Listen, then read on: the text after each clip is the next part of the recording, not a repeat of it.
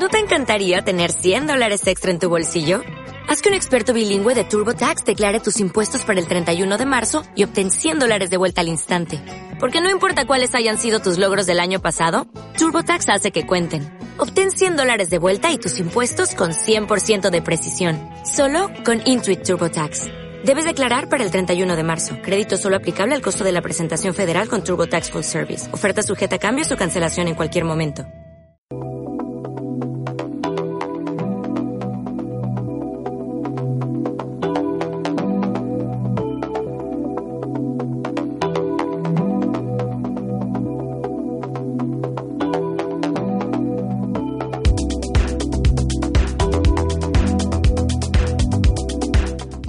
Días a todos. Somos un grupo de estudiantes del grado de Educación Social aquí en la Universidad de Almería. Mi nombre es Sandra Sánchez y estoy junto a mis compañeras Noelia Fernández. Hola, buenos días. Gema Morales. Hola, buenos días. María Isabel Moreno. Buenos días. Y Saray Muñoz. Buenos días. En el programa de hoy hablaremos de un problema social que nos afecta a todos, la violencia de género. Todos recordamos el dramático mes de enero con el que iniciamos este año 2016 en cuestión de violencia machista. 11 mujeres fueron asesinadas por sus parejas, más del doble que el año anterior por las mismas fechas. Solo en cuatro de esos casos existía denuncia previa. Desgraciadamente, el número de víctimas ha seguido ascendiendo. Según datos oficiales, a fecha de 31 de marzo de este año 2016, son ya 16 las mujeres asesinadas por los hombres con quienes compartían o habían compartido su vida sentimental y decían quererlas. En el programa de hoy queremos conocer con mayor profundidad a qué nos referimos cuando hablamos de violencia de género y trataremos de ver qué vínculos existen entre la violencia de género y las nuevas tecnologías en las generaciones más jóvenes de la mano de una profesional en este ámbito. También conoceremos el testimonio de una joven que con tan solo 16 años ya ha pasado por esta situación. Finalmente, concluiremos con una pequeña reflexión acerca de nuestro papel y participación como educadoras sociales en relación a la violencia de género. Y tras este breve resumen del contenido del programa de hoy, comenzamos.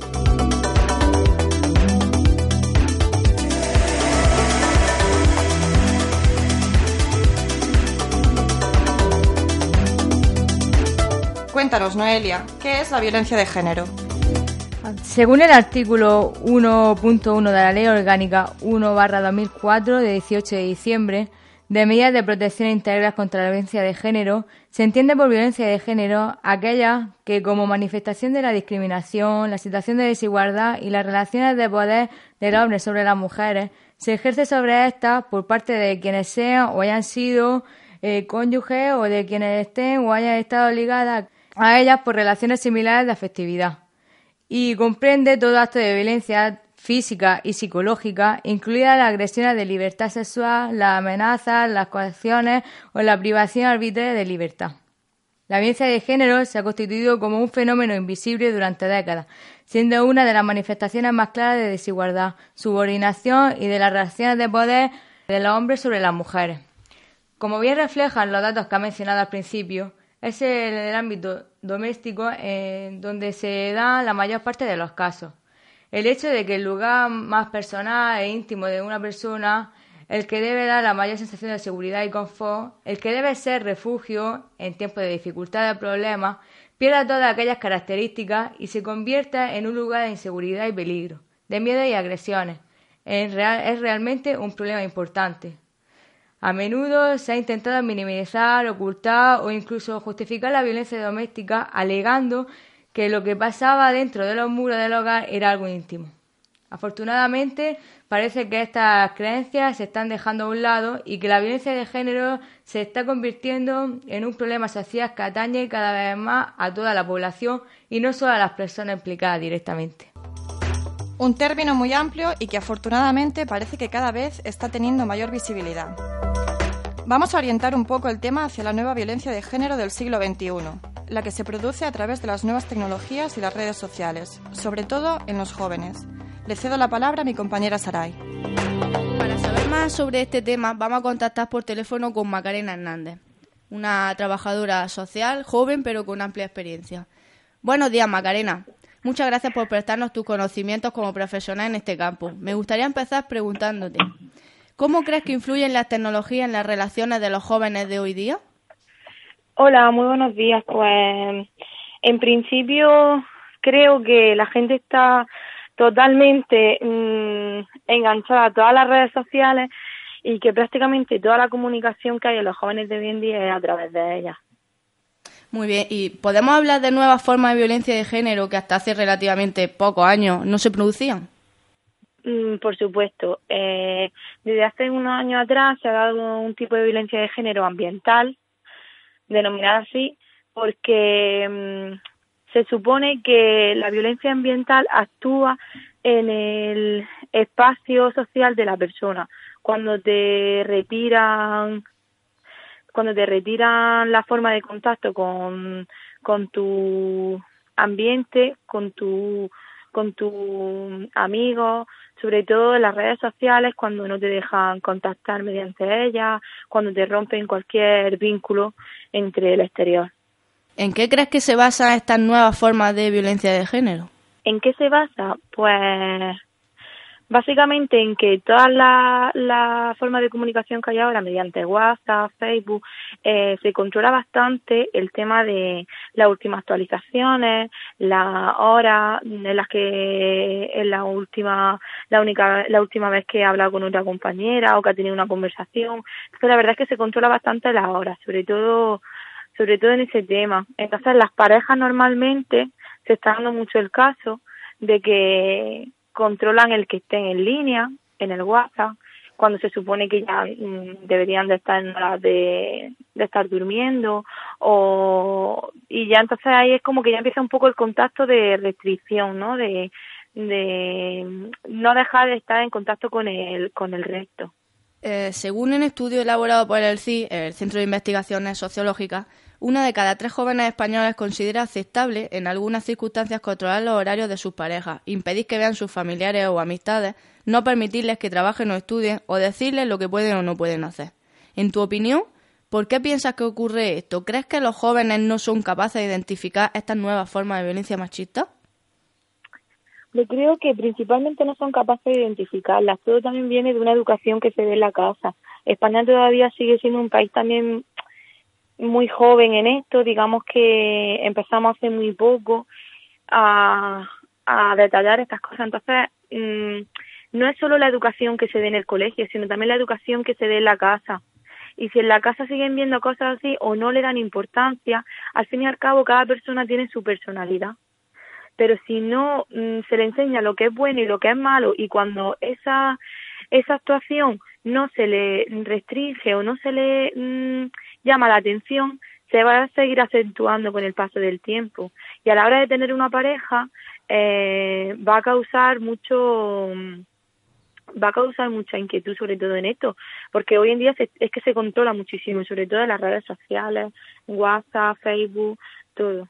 Y por último, ¿Crees que una buena educación digital ayudaría a prevenir este nuevo tipo de violencia? Por supuesto, ahora mismo se han puesto a la mano de, y al alcance de cualquier persona muchas tecnologías, muchas formas de comunicación y, no todo el mundo está educado o digamos que no todo el mundo está al corriente de cómo utilizarla. Y siempre mm, hay personas que no lo hacen de la manera correcta, como estamos hablando. Entonces, una buena educación siempre viene bien, pero yo también insisto en que la educación no solo sea en el colegio, sino en la casa. También un poco ejemplo de, de los padres. Y si ya de por sí en el colegio se, se le enfoca mucho también a las nuevas tecnologías y una buena educación sobre ellas, pues influye mucho. Bueno, pues aquí finalizamos la entrevista. Muchas gracias, Macarena, por atendernos y explicarnos también este nuevo tipo de violencia de género que ocurre entre los más jóvenes y que sin duda debemos de conocer para poder prevenir e intervenir y así evitar que se siga reproduciendo. Muchas gracias. Sí, la verdad es que sí. Nada. Si hay algo importante sobre el tema que estamos tratando en el programa de hoy es saber que se puede salir de ahí, que hay una segunda vida después. En este sentido, los testimonios de las víctimas supervivientes suponen una esperanza para las miles de mujeres que aún ni siquiera logran atisbar algo de luz. Rocío López es uno de estos testimonios, una joven de 16 años que desafortunadamente le ha tocado pasar por la experiencia de los malos tratos en la pareja. Su testimonio es todo un ejemplo de fuerza y voluntad y valentía y la prueba fehaciente de que salir de estas situaciones es difícil, pero con la ayuda necesaria se consigue. Para contarnos su experiencia nos pusimos en contacto con ella y la entrevistamos. Esto fue lo que nos contó. ¿Cuánto tiempo estuvisteis juntos? Un año. ¿Cuándo empezaron los episodios de maltrato? Cuando él se dio cuenta de que yo ya estaba enamorada de él. ¿Crees que él simplemente era así o piensas que hubo algo que desencadenó ese comportamiento? Yo pienso que él era así, lo que pasa es que hasta que yo no me enamoré de él, él no me quiso dar su, su cara. ¿Cuándo te decidiste a pedir ayuda? Eh, cuando mi mejor amiga eh, le comentó todo a mis padres y mis padres me ayudaron y, y me, dijeron, me dijeron que fuese al Instituto de la Mujer. ¿Cómo te atendieron en las instituciones? Eh, la verdad que con mucha delicadeza y muy bien y apoyándome un montón. ¿Crees que la ley actual es suficiente para evitar este tipo de cosas? A veces no lo tienen muy en cuenta, la verdad, pero que somos muchas más mujeres las que luchamos contra esto que hombres. ¿Qué crees que haría falta para acabar con la violencia de género? Igualdad principalmente. ¿Crees que la sociedad está sensibilizada con este problema? Eh, sensibilizada del todo no. Eh, hay, ahora hay muchas más mujeres luchando contra esto y hay mucha más igualdad, pero no, no tienen en cuenta todo. ¿Qué le dirías a una mujer que esté sufriendo lo mismo que tú has vivido? Eh, pues nada, que se sale y que hay que, que, hay que luchar y, y echarle pues dos a varios. ¿Cómo han cambiado las cosas de tu vida de antes a la de ahora? Pues nada, antes yo era una niña... Mmm, bueno, antes de que me pasara esto, yo, yo era como soy ahora, una niña pues alegre, que con mis cosas claras y, y alegre y simpática. Y cuando me empezó a pasar eso ya era como bipolar. Ah, un día estaba bien, otro día estaba mal. Y ahora pues estoy bien. ¿Hay alguna cosa más que quieras compartir con nosotros, con nuestros oyentes? Pues nada, que se sale que, que el Instituto de la Mujer siempre estamos dispuestas a acoger a cualquier persona, bueno, mujer, eh, que le pase lo que a mí me pasó y que se sale principalmente. Desde aquí volvemos a darle las gracias a Rocío López por habernos concedido la entrevista y le deseamos mucha fuerza y mucha suerte para seguir adelante con todos sus proyectos.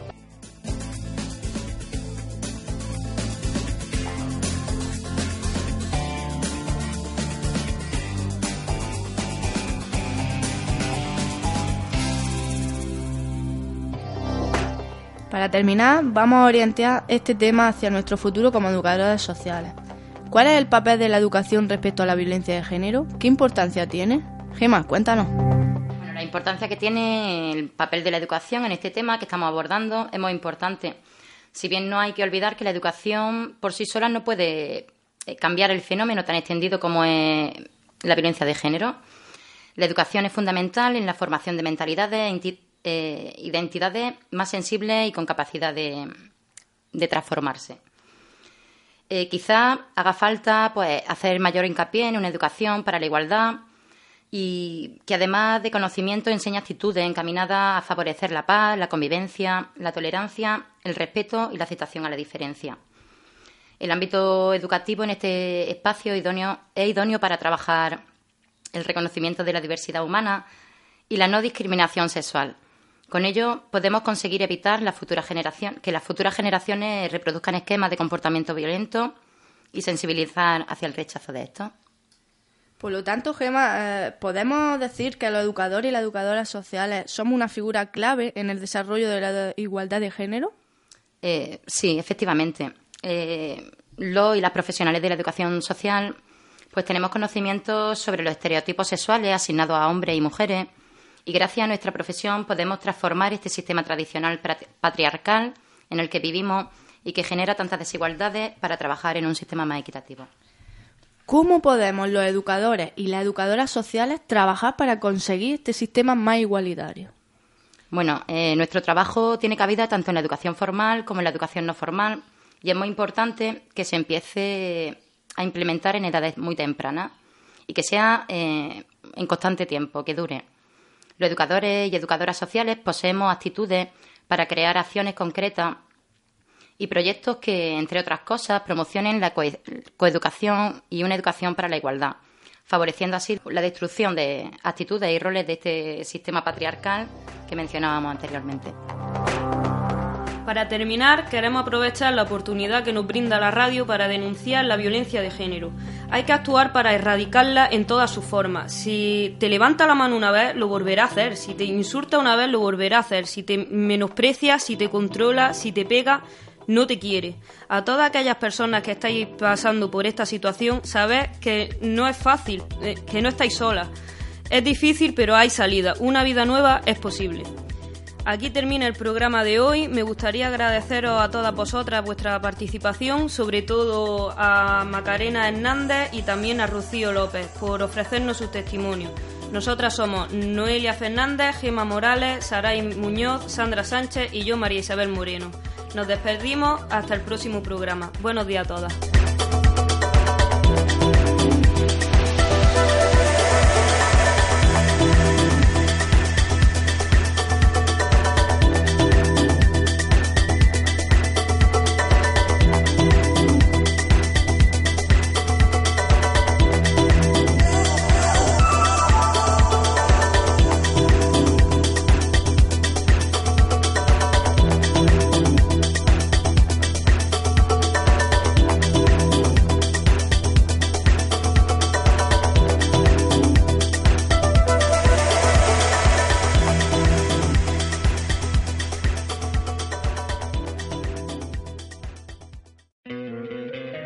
Encantaría tener 100 dólares extra en tu bolsillo? Haz que un experto bilingüe de TurboTax declare tus impuestos para el 31 de marzo y obtén 100 dólares de vuelta al instante. Porque no importa cuáles hayan sido tus logros del año pasado, TurboTax hace que cuenten. Obtén 100 dólares de vuelta y tus impuestos con 100% de precisión. Solo con Intuit TurboTax. Debes declarar para el 31 de marzo. Crédito solo aplicable al costo de la presentación federal con TurboTax Full Service. Oferta sujeta a cambios o cancelación en cualquier momento.